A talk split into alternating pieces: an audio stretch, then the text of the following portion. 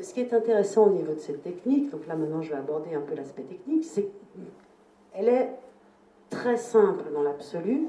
C'est une conservation des légumes essentiellement dans leur jus. S'ils n'en ont pas assez, on rajoute un peu d'eau et avec un peu de sel. Et surtout, condition essentielle à respecter, c'est une fermentation anaérobie, donc comme son nom l'indique, privée d'oxygène. Et ça, c'est la partie euh, essentielle du principe de la lactofermentation. Donc qu'est-ce qu'on fait? Vous voyez à quoi ressemble une choucroute. Qu'est-ce qu'on a fait pour obtenir une choucroute? On a pris du chou, on a râpé et qu'on met dans des énormes pots. Donc, quand il s'agit de choucroute, on en fait des grosses quantités, mais tout à l'heure, je vais vous expliquer une technique domestique. Vous pouvez faire ça dans des tout petits pots.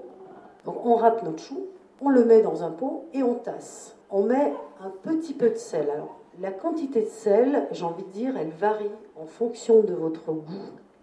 C'est pour ça qu'il faut faire des tests. En général, on va donner comme ordre de grandeur à peu près entre 10 et 20 grammes de sel par kilo de légumes. Donc vous allez mettre un petit peu de sel progressivement.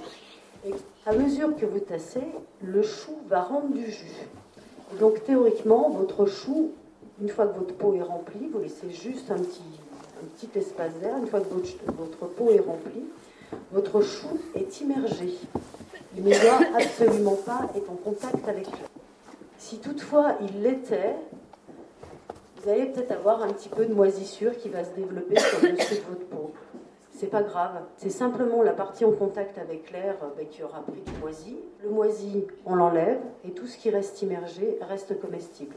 Donc quelque part, on ne prend pas de risque. Il n'y a jamais eu, euh, en tout cas de source connue, d'intoxication avec un produit lacto-fermenté qui aurait foiré. Parce qu'en général, soit c'est franchement mauvais au goût et on n'en a pas envie parce qu'il y a eu un gros souci, mais en principe, soit ça n'est peut-être pas adapté à notre goût, mais ça n'est pas pour autant, je veux dire, toxique. Alors pourquoi? C'est parce que dans la technique même de fabrication, en fait, on a un travail des bactéries qui vont transformer le produit et qui lui assure une, stabilité et une parfaite innocuité. Alors j'en finis sur la technique.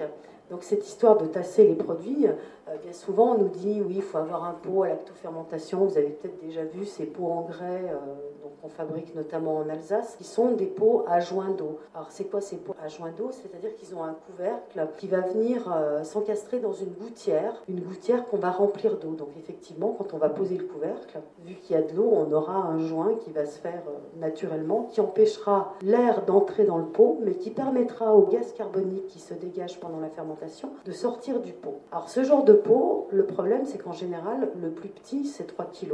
Ça fait déjà pas mal de légumes. Enfin, si on est, si on est seul ou simplement en couple, ça finit par faire beaucoup. Et il y a une autre technique qui est beaucoup plus simple, qui consiste à recycler vos pots de confiture, euh, vos pots de conserve, euh, de stérilisation et autres donc là, vous manipulez des quantités moindres, ce qui vous permet de faire des tests. Ça, ça peut être intéressant pour se faire la main. Par exemple, si vous voulez lacto-fermenter des carottes, vous vous faites euh, une relativement grosse quantité de carottes, parce que quand vous allez tasser, vous allez vous rendre compte que même dans un petit pot comme ça, finalement, vous en rentrez déjà une bonne quantité. Donc il ne faut pas faut pas se lancer euh, pour trois cuillères à soupe, c'est pas la peine. Et donc faites des tests et surtout ajoutez les aromates de votre choix. C'est pour ça que quand je disais il y a autant de choucroute que d'individus, parce que chacun va la parfumer à son gré. En général, ce qu'on met classiquement, ça va être euh, des baies de genièvre, ça va être du cumin, ça va être euh, des feuilles de laurier, on peut mettre du fenugrec, on peut, on peut mettre de l'aneth.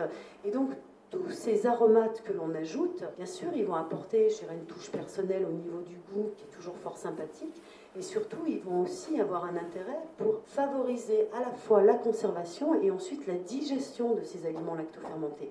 Donc, ils ont vraiment un intérêt, euh, je dirais, qui est, multiple.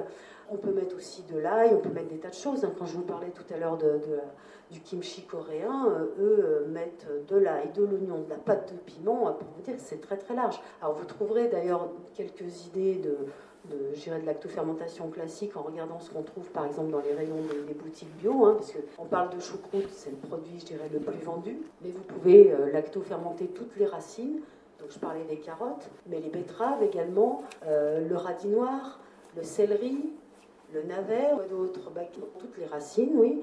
Ensuite, vous pouvez aussi faire du poireau, donc sol ou avec d'autres légumes.